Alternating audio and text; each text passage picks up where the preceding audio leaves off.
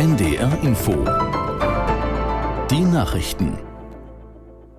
Um 21 Uhr mit Klaas Christoffersen. Bei der Bahn beginnt in der Nacht zum Mittwoch ein neuer Streik der Lokführer. Er soll bis Freitag dauern. Das hat die Gewerkschaft GDL am frühen Abend mitgeteilt.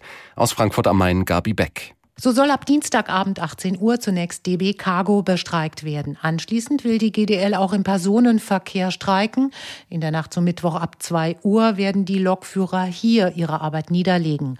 Der Streik soll bis Freitagabend 18 Uhr andauern. Bei der Urabstimmung vor Weihnachten hatten 97 Prozent der GDL-Mitglieder für unbefristeten Streik gestimmt.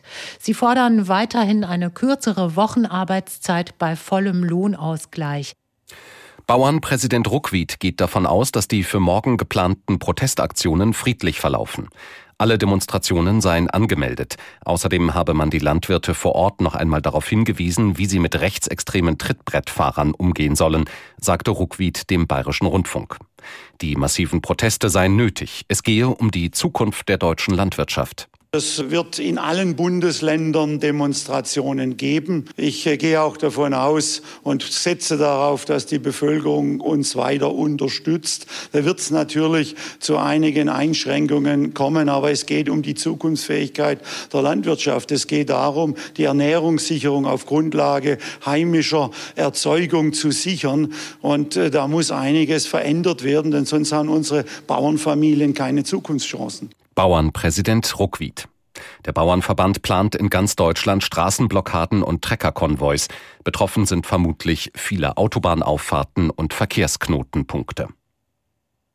Außenministerin Baerbock ist zum Auftakt ihres Besuches in Israel von Präsident Herzog empfangen worden. Im Anschluss ist ein Treffen mit ihrem neuen Kollegen Katz geplant. Bei den Gesprächen in Jerusalem dürfte es unter anderem um die humanitäre Lage der Palästinenser im Gazastreifen gehen, sowie um die Bemühungen zur Freilassung der Geiseln, die die Terrororganisation Hamas in den Küstenstreifen verschleppt hatte. Das deutsche Tennisteam hat erstmals den United Cup gewonnen.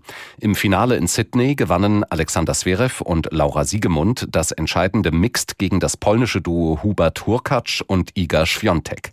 Sie sicherten damit den ersten deutschen Erfolg in einem Tennis-Teamwettbewerb seit 1993.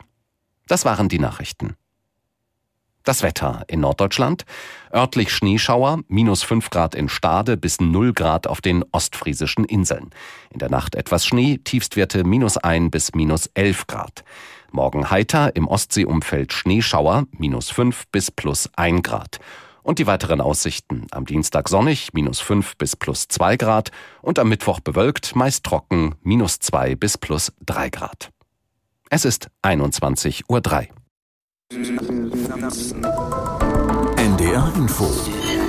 Podcast. Jetzt. Synapsen.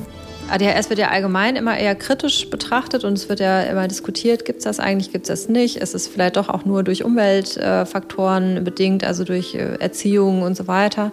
Insofern wünschen sich, glaube ich, viele einen Biomarker, der klar zeigt, das ist jetzt nicht einfach nur erfunden oder liegt nicht nur daran, dass die Eltern irgendwie Schwierigkeiten in der Erziehung haben, sondern das, das ist tatsächlich irgendwie was, was wir auch abbilden können. Das ist ja allgemein in der Psychiatrie so ein bisschen schwieriger im Gegensatz zur Somatik, wo man dann doch auch häufig irgendwelche Marker hat, die man angeben kann. Was ist da los, wenn plötzlich gefühlt in jedem Freundeskreis zwei bis drei Menschen sagen, ich glaube, ich habe ADHS?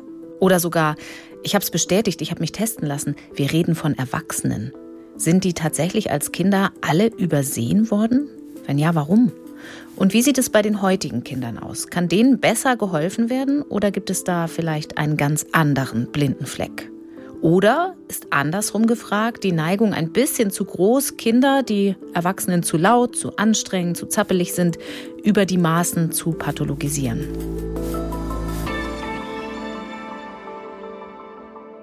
Willkommen zu einer neuen Synapsenfolge. Ich bin Corinna Hennig. Diesen Podcast bekommt ihr immer freitags in der ARD Audiothek und überall, wo es Podcasts gibt. Und ich sage es gleich am Anfang, abonniert uns